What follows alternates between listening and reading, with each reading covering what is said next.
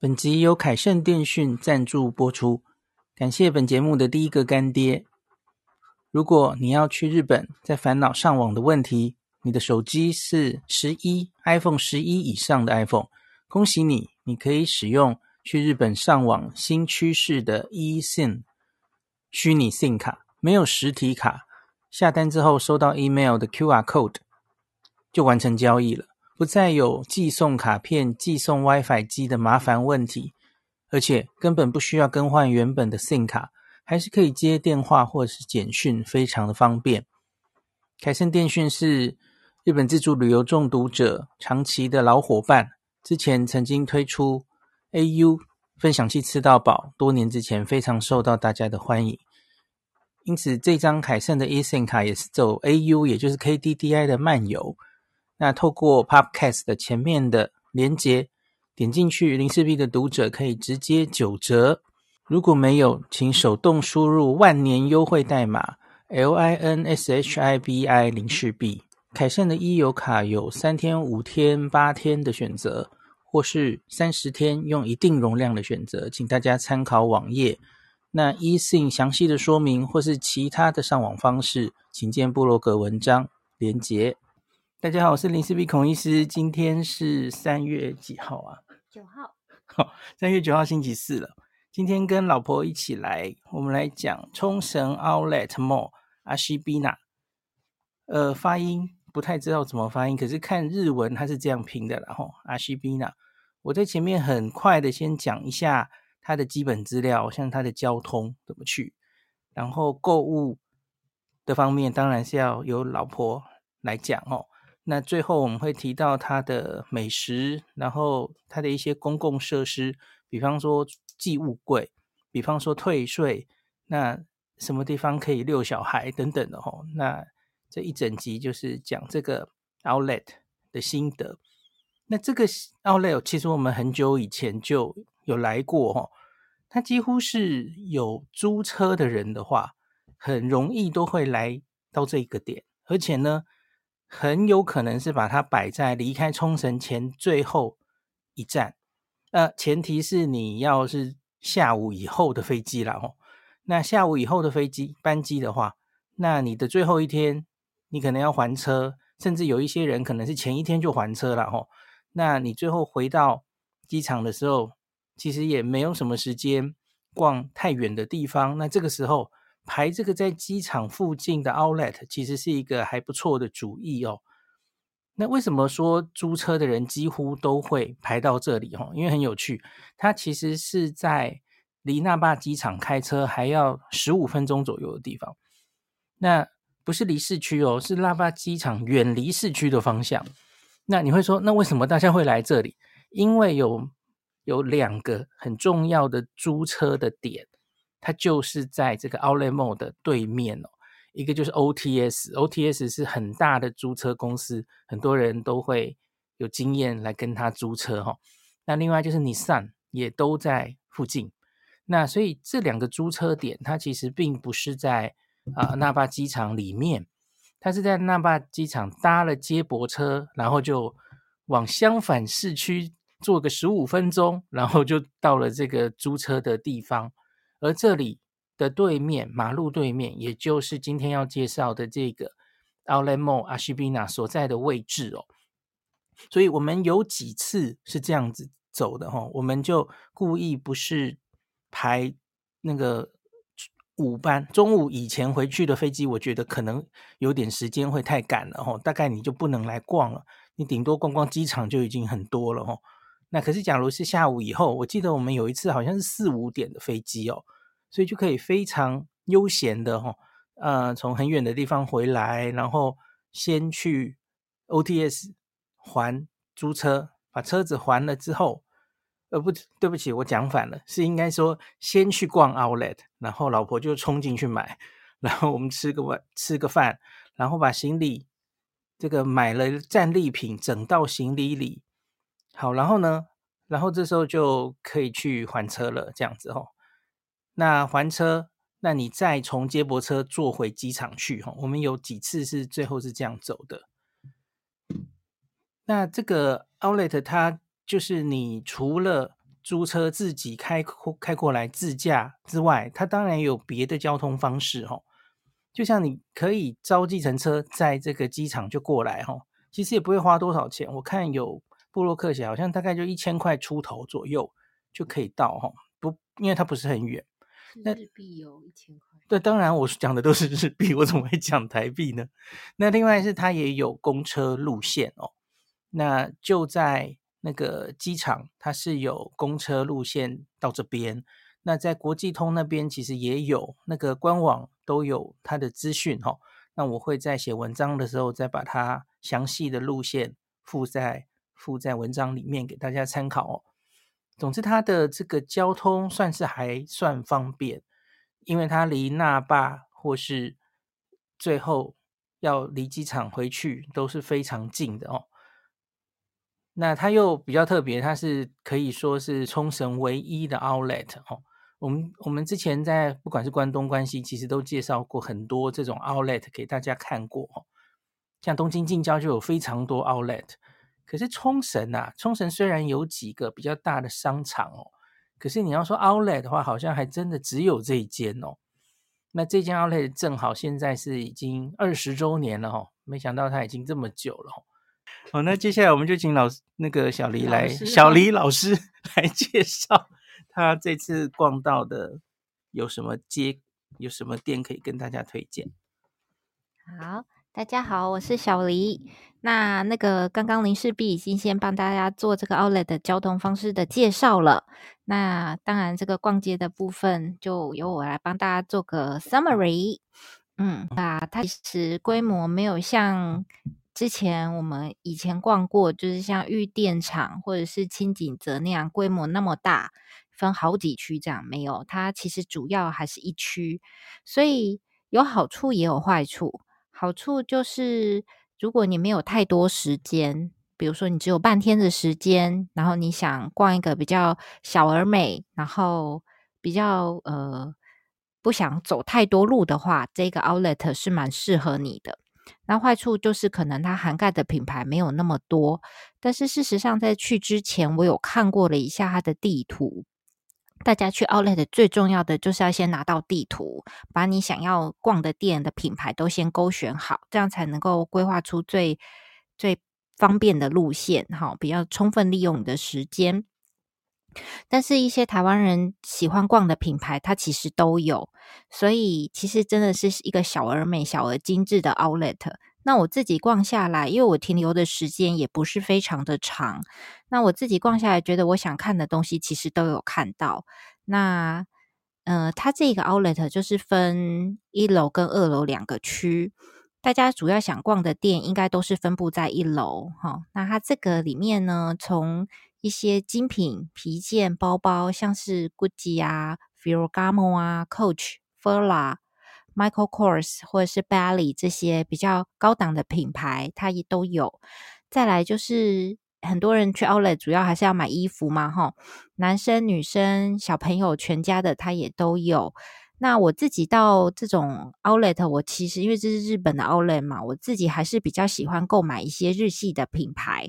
主要是因为呃日系的衣服其实比较符合我们亚洲人的身形，然后在日本的品管很不错，他们的那个衣物的品质啊、衣服的质感啊，嗯、还有一些设计的细节都很吸睛，会很喜欢。再来就是因为它是日本品牌的关系，又是 Outlet，所以它的价格会非常的好。比你在台湾购买或是在日本的呃百货的专柜买正货品来说，它的价格会折扣很多，所以这是我到日本的 Outlet 比较喜欢购买他们日本衣服的一个原因。那这边呢，它也有一些就是呃。集团的那个旗下品牌都综合在一家店里面。那我觉得有三家店是还蛮好看的啦，像是那个 BC Stock，它里面呢有女女装的品牌 Speak and Span，然后 Journal Standard，Journal Standard 有进台湾，然后它里面就是一些选货哈，嗯，可能有蛮多韩国制制造的衣服，但是因为加上日系的品管啊，它的那个整个质感啊，就会让你觉得说。嗯，购买它会觉得不会觉得有浪费钱的感觉。然后再来还有一个我很喜欢的品牌就是 Beams，这个好像也有进台湾。那这个就是有男装、女装、童装都有，它的童装是非常的可爱。可惜我们家小孩都长大了，所以是没有办法。就是可能太太小了，没办法穿。然后，但是它的女装啊，跟男装我都觉得很精彩。女装呢，从你上班要穿的衣服、参加宴会要穿的衣服，或者是你假日休闲要出去玩要穿比较 casual 一点，然后或者是甚至你想穿比较街头风一点，它这里面都有。而且它的衣服其实跟一般其他品牌的衣服。比较不会撞衫，然后品质也很好。我有好多件从他们家买的衣服，到现在穿起来都还蛮新的，不会觉得有变旧的感觉。然后，嗯、男男装的话，我另外还推荐一个品牌叫 Melrose，这个我们之后应该是会放他的照片在我们的文章里面。我之前都只有看过她的女装，她的女装还是走稍微正式一点的风格。可是她的男男装，我这次看到，我觉得非常的好看，而且其实价位并不贵。一件男生的针织上衣，嗯，这个是录音停止吗？没事，应该没问题。嗯，好，那我继续。这个男装的一件针织上衣啊，棉质的，或是有含一些那个。化纤或是天丝这些材料进去，一件大概才四千多日币而已。大概在男装的那个价位来说，它还算是蛮比较平易近人一点。重点是款式设计非常的好看，而且这里面也有蛮多日本制的衣服。然后再来就是在台湾也还蛮红的那个 Snidelu，嗯，还有那个毛茸茸、软绵绵、穿起来很舒服的家居服的品牌 Geletto。Picky，对，这边也有齁，这个如果遇到打折，甚至是过年有福袋的时候，超级推荐买，价格会变非常便宜。另外就是这个，其实我这个品牌哈、啊，一开始我的认知，呃，叫做阿阿内亚斯贝，是发系的品牌，但是我后来发现它的设计越来越有日本风，就是它是不知道是不是有日本的支线。它穿起来就是也是非常的好看。那这个品牌在台湾跟日本的价差是还蛮大的，特别是它有出一些皮件，就是包女生提的包包，或者是那个诶皮夹，然后小钱包这些，价差比起来可以到五成这么多。所以如果有喜欢这个品牌的，到日本如果 Outlet 有看到，就千万不要错过。那我们这次还看了一。那个 Levi's，其实 Levi's 我比较少穿他们家的衣服，但是这次去 Outlet 就是稍微逛一下，发现这个 Outlet 的价格也真的是太便宜了。Levi's 的一件牛仔裤啊，我记得在台湾以前也是一件要好几千块。那我这次在店里面随便翻翻看看，它一件牛仔裤大概就是四千上下日币，然后刚好店里有活动，买二送一，然后另外有 coupon，就是这个 Outlet 发的 coupon 的话，还可以再打折。整个这样算下来，一件大概才台币五百块而已，包括说它的那个上衣刷毛的那种上衣也是这个价钱，真的是非常非常的便宜。所以如果有有有要买衣服的话，可能只是因为买衣服要那个试穿啦，就是可能要抓多一点时间，在这边可以挖到很多不错的好货。再来就是很多人去日本的 Outlet 还会买运动用品，像是运动鞋啊，或是一些呃户外。户外的衣物啊，或者是登山鞋这些等等。那这边的品牌也有像阿迪达斯我觉得阿迪达斯的台湾跟日本的价差也是非常的大。我在日本的那个 Outlet 买运动鞋啊，常常台币一千多块，我就可以买到一双。当然不是限定款啦，不过如果做平常的日常的那个穿着是完全没问题，而且穿起来其实蛮舒服。那台湾的话，大概就是 Outlet 买下来，应该可能有时候会到两倍或三倍的价钱。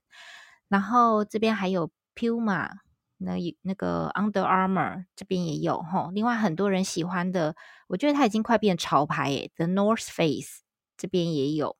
然后另外有一个品牌，可能在台湾知名度没有那么高，可是我之前逛过几家 Outlet，觉得这家很值得买，叫做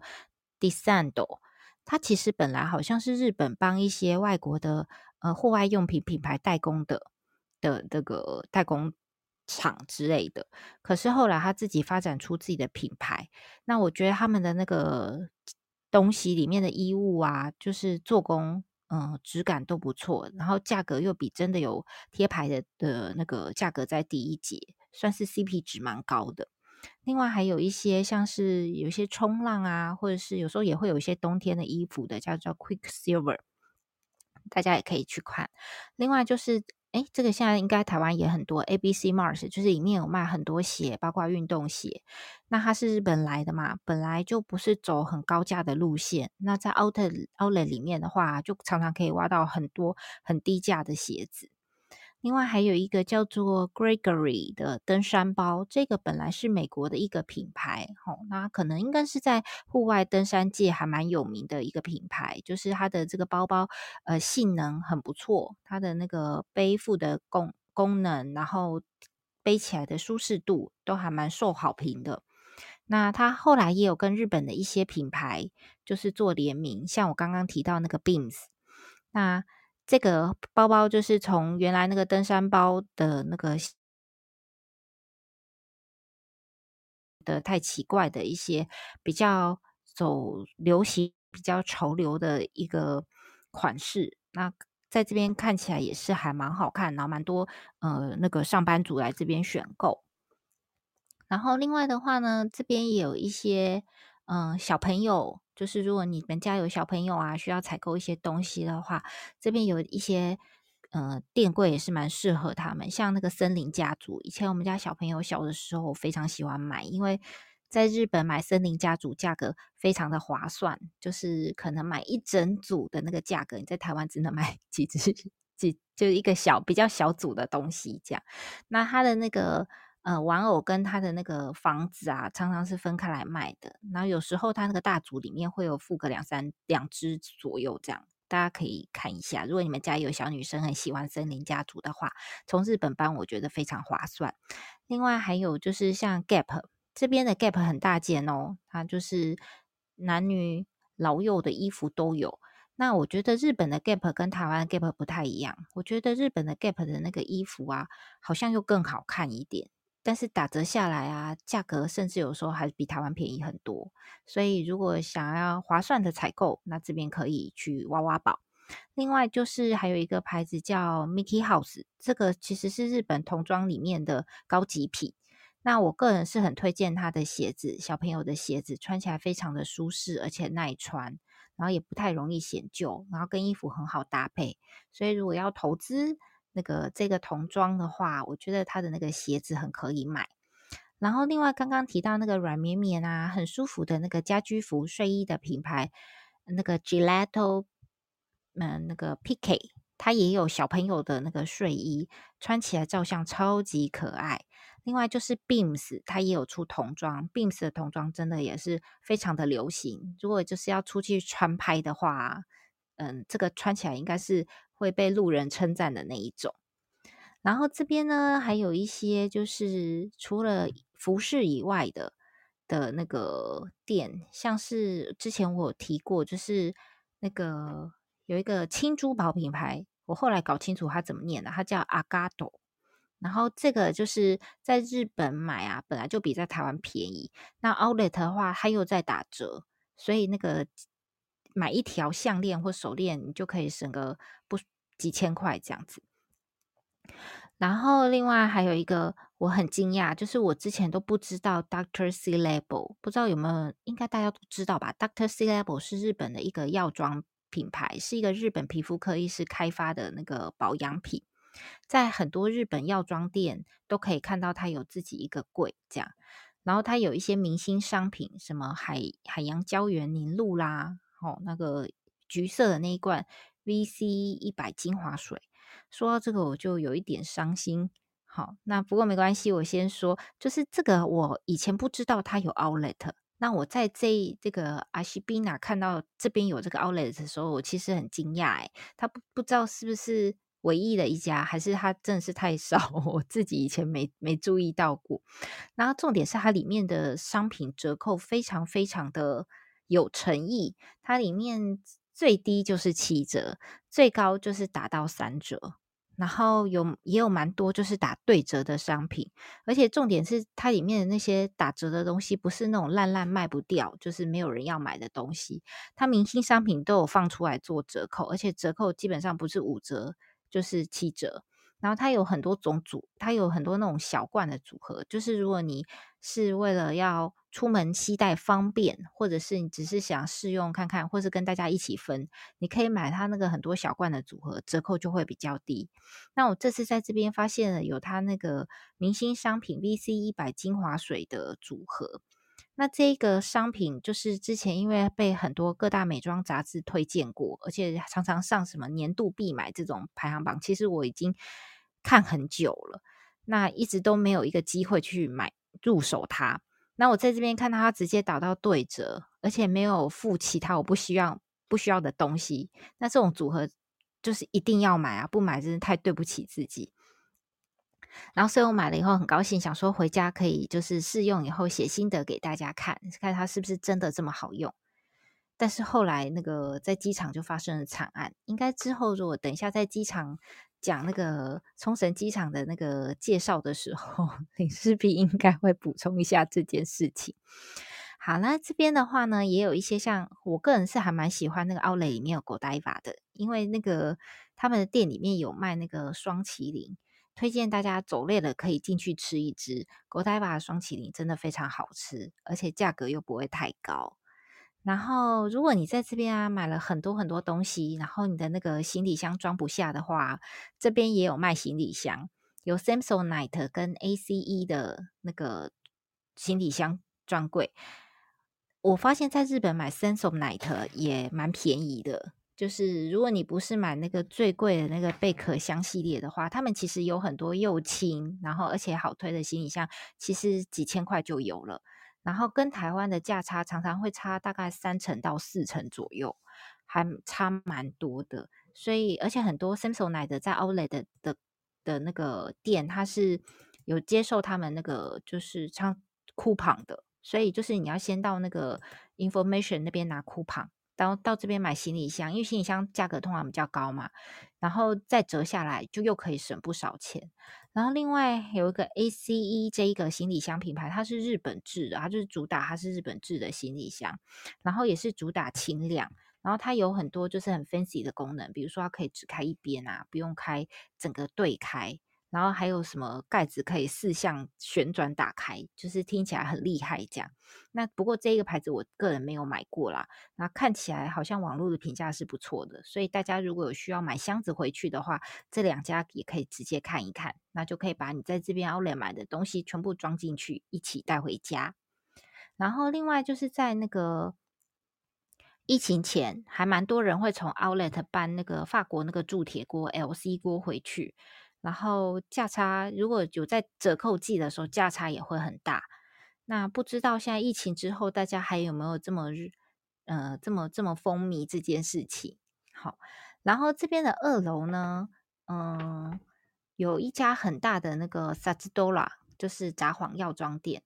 那这个 Sazadora 在冲绳目前只有 Outlet 这边有一家，然后国际通那边有一家，目前好像只有这两家。附近有一个商场也有了，哦哦，总共好像我刚看了官网就四家而已。哦，OK，所以好好，不过这一家那个在 Outlet 里面这一家 Sazadora 是很大间啦，哦，里面应该商品就会比较丰富一点。然后那个我觉得 Sazadora 目前他们那个那个呃，就是他们的那个 coupon 啊，我觉得算是有诚意，主要是因为很多。嗯，药妆店的 coupon 他们有绑低消，就是你要消费到一万日币啊、三万日币啊，或是更多，你才能够使用那个 coupon。可是有时候你可能只要买一点小东西，你的消费金额没有那么高的时候，你就享受不到这个优惠。那沙兹多拉是不管你就没有低消，你只只是要小额消费，比如说你只想买两包面膜啊或者什么，你都可以使用它，你都还是有折扣，而且它也没有绑免税。就是你买，如果比如说你经常在买零食或是买饮料，你要马上用的这个东西也可以打折。所以，哎，其实他们常常是不是会有饮料特价？我在札幌看到的时候，是整个食品饮料区是真的蛮便宜的，很有竞争力。嗯，听说就是好像本地人会跑特别跑到这边来买饮料、零食之类的东西。那观光客应该还是大部分会买一些药妆品回去用。那不过大家不管是要买回去的，或是要现场在日本直接又想用掉的东西，在这边都可以买，至少就是可以打个折，应该也会比较便宜一点。札幌这这家 Outlet 里面，我很快的瞄过，我好像没有看到买一般的。像超市一样的饮料的东西没有，这家是好像是没有哦。好，然后再来就嗯呃，除了这个一家很大的札幌药妆以外，二楼的话它有有一个美食街，然后另外还有就是退税的柜台。哎，美食街要你讲啊？好，我让小黎休息一下，我稍微讲一下这个二楼。其实正确来说，它应该是。有两间餐厅，餐厅只有两间，然后它有一些店面偏小孩向。那因为它还有一个对，Mickey House 在这边哦，可以遛小孩的地方。我觉得主要呢，它就是让带着小孩的爸爸在这边可以遛小孩，然后可以吃饭、集散的地方，然后那里有免费 WiFi，大家可以上网这样子哦。那退税的地方也是在这里，集中退税。哦，有一些可以退税的店家，我我们不是很确定他每一间是不是可以独立退。然后，假如要不能一起退，那你可以集中凑免税额五千块以上。可以一起到这里退税。我其实比较喜欢集中退税这件事情诶、欸，嗯，因为你可以不用一定要买到五千，对，不用在单店，因为如果每家店都要买到五千块，你最后的总消费额就会很高。你有时候这家店其实只想买一点东西，然后为了要凑免税，你就会硬买一些你可能不是那么需要的东西。那反而这种集中免税我比较喜欢，就是你可以这边买一些，那边买一些，然后。因为这样应该很容易就超过那个免税的门槛，最后在一起办免税。所以如果你不是时间很紧迫，退税时间都挪不出来那种，我个人是比较喜欢这种集中退税的方式。那餐厅这两间其实都还蛮受欢迎的哦。那我多年前来的时候，那时候就是老婆已经去 shopping 了，那我有自己来吃这一间豚骨一灯哦。大家应该都知道，已经来台湾的一灯拉面哦，面屋一灯。那它其实在日本很多地方，还有海外有所谓的豚骨一灯的这种业态。台北其实也原来有一间哦，只是那个豚骨一灯后来就就倒掉了，就收起来了。那可是我那时候也去吃过豚骨一灯嘛。那可是我要跟大家强调，台北的豚骨一灯，我不知道你有没有去吃过哈、哦？它其实是因应台湾人的口味啊。它真的顾名思义，这个店如其名，它真的就是做出了一个很像一兰的汤头的那种台湾人很能接受的豚骨的豚骨拉面哦。那可是海外的，就是日本的多半的豚骨一灯，其实它基本上是鱼介豚骨哦，哦，或是说豚骨鱼介，它它用的好像是豚骨鱼介哦，反而鱼介好像才是主角。那像是我多年前来吃第一次的时候，我就很意外，这个明明不是名为豚骨一灯，可是那个面本身还是鱼介的味道为主哦。那我们这次哦，就把它的沾面还有汤面各叫一碗，再来试试看哦。哎，结结果出乎我意料之外，它的汤面的那一碗，这一次吃到的哦，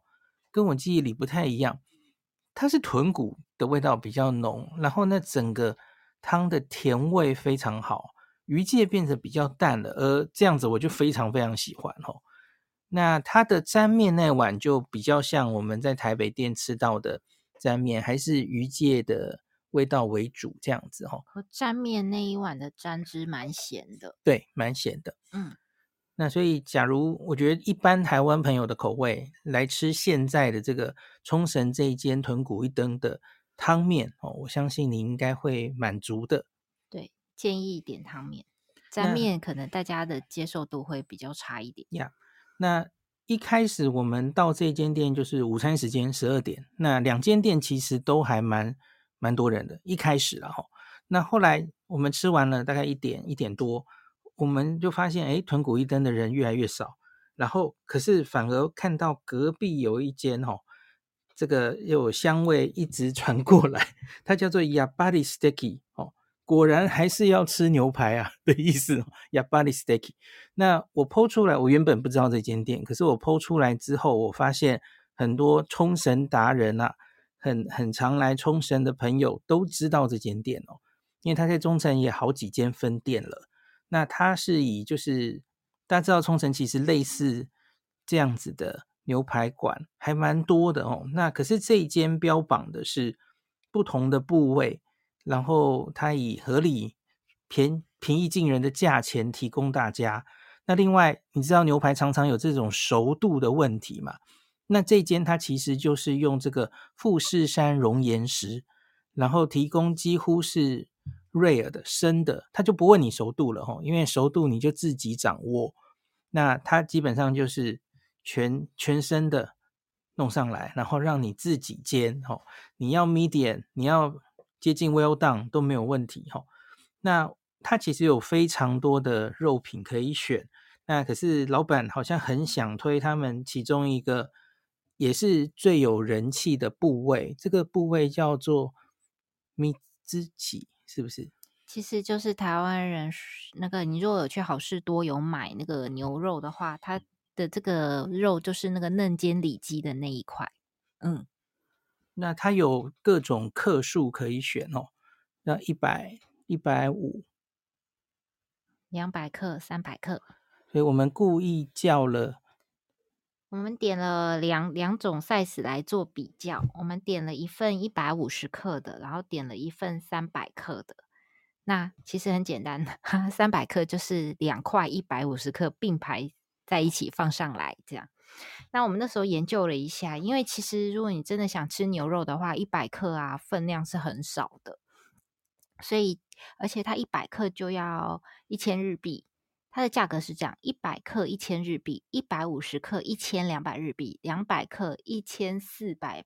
八十日币，然后三百克的话是一千九百八十日币，所以这好像一百反而划不来哦。超级划不来的，啊，对，就是如果你因为大家来这边吃就是想吃肉嘛，所以没有人到这边来只点一百克，你两口就吃完了。所以大概要点的话，就是从一百五十克往上点。不过我觉得也不用这么激烈点三百克，因为三百克真的一个人要吃完啊，有一点点会有一点点饱，因为三百克就是两个一百五十克嘛。那我觉得如果你没有很饿的话，点个一百五十克，然后比较饿一点，点两百克。当然，如果你是食量很大，就是超级爱吃肉，你直接挑战三百克也没问题，因为三百克的重量是一百克的三倍，可是价格只有一百克的两倍，所以它还是有比较划算一些。然后再来这一家，它不只是提供牛肉，它还有玉米汤啊、咖喱饭啊这些吃到饱，所以超级适合就是食量大的人。那我们坐在店里面，其实也看到其他的客人，大部分都是男生吼，年轻男生，所以这家是完全是有符合他们的需求。那这一家那个店是主打就是卖牛排嘛吼，然后另外我们原来吃先吃的那一家一灯是卖拉面。然后如果你们是一群朋友或是一家人一起来，可是有人想吃拉面，有人想吃牛排，大家口味不同的话。他们这边的那个美食街外面有座位，就是这个拉面跟这个牛排都可以外带，就是可以买了再坐在外面吃，就可以全家或是一群朋友大家吃不一样的东西，这样子。然后那个我们离开的时候已经不是午餐的用餐尖峰了，可是那个牛排店里还是一位难求，全部坐满哦。那反而是隔壁的一灯已经没有人了，所以 就是人气给大家做参考。我觉得有可能是因为这两家的那个价位大概都是一人份一千块上下的这个价位，对，那可能对大家来说还是牛排比较有吸引力，就是如果价位差不多的话，嗯，所以就差不多讲到这喽。嗯，啊，那你退税？退税讲完啦。啊、哦，退税讲完，好。然后你没有说那个换那个。肥皂的事。好，最后补充一下啦，哈，他在那个呃有一个就是旅旅游中心，在一楼哦，就是假如你从他的正门一进来，直直走，就会走到一楼有一个旅客服务中心，那那里有各式各样的资料，比方说借婴儿推车啦，然后指点你到哪里可以存这个存放 coin lock 你的大行李哦。那他在现在正在整建哦，他他有提说他们在刚刚不是说有公车过来的地方吗？哦，公车过来停车的地方，他们将会在以后几个月会去做更多放这个置物柜大行李的地方，方便大家。好，这是第一个资讯。第二个是，他一样可以凭着，我觉得应该是凭着护照，外国人你就可以去换那个，跟很多 Outlet 一样去换那个他的优惠券哦。那可是我这次没有仔细看这个，因为我在测试另外一个活动，呃，就是大家知道有一张叫做富邦 J 卡嘛，吼，欧米亚给的那个 J 卡，那它就是每只要你每一季有消费，好像一千日元而已吧，它就会送一个换礼物卡给你。它在日本有很多地方都可以凭 J 卡，还有 coupon，那你去换小礼物哦。那我有看过很多。人介绍他在日本各地换的小礼物，好像都还蛮不错的哦。那在这里这一个服务中心换的是雪盐肥皂、雪盐石碱，就是那个大家去中神应应该都有都有看过的那家店盐屋嘛，盐屋做的。嗯，它里面就是卖很多不同不同的盐，就是种类非常非常多。然后它也有卖一些点心，然后它当然也有一些。呃，化妆品、保养品之类的，然后它的那个这个肥皂啊，不是随便送的。那个肥皂啊，我们之前其实有用过，很喜欢，而且是我们就喜欢到我买回来用的肥皂。所以他送这个虽然不是正品那么大块，可是其实买回来大家自己先试用看看也是不错。这个肥皂拿来洗脸啊、洗澡啊都很好用。然后他就附顺便把那个纸本的 coupon 也有给你，有日文的，然后翻译成中文的。就它不是所有店家都有活动，然后从那个上面就一目了然，都可以看出来。那所以，假如大家有办这个富邦 J 卡的话，那就不要忘记，这里也是一个可以拿土产的地方哦。那不要就 不要忘记，还是还不错的礼物。就是来换 coupon 的时候，不要忘记出示它，他会问你你的 JCB 卡，然后你就直接给他看，他换礼物超干脆的，就直接给你了。那今天就介绍到这里喽。本集由凯盛电讯赞助播出，感谢本节目的第一个干爹。如果你要去日本，在烦恼上网的问题，你的手机是十一 iPhone 十一以上的 iPhone，恭喜你，你可以使用。去日本上网新趋势的 eSIM 虚拟 SIM 卡，没有实体卡，下单之后收到 email 的 QR code 就完成交易了，不再有寄送卡片、寄送 WiFi 机的麻烦问题，而且根本不需要更换原本的 SIM 卡，还是可以接电话或是简讯，非常的方便。凯盛电讯是日本自助旅游中毒者长期的老伙伴，之前曾经推出。AU 分享器吃到饱，多年之前非常受到大家的欢迎，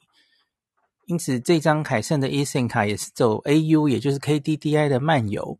那透过 Podcast 的前面的连接，点进去，零四 B 的读者可以直接九折。如果没有，请手动输入万年优惠代码 LINSHIBI 零四 B。凯盛的 e 游卡有三天、五天、八天的选择。或是三十天用一定容量的选择，请大家参考网页。那 eSIM 详细的说明或是其他的上网方式，请见布洛格文章连结。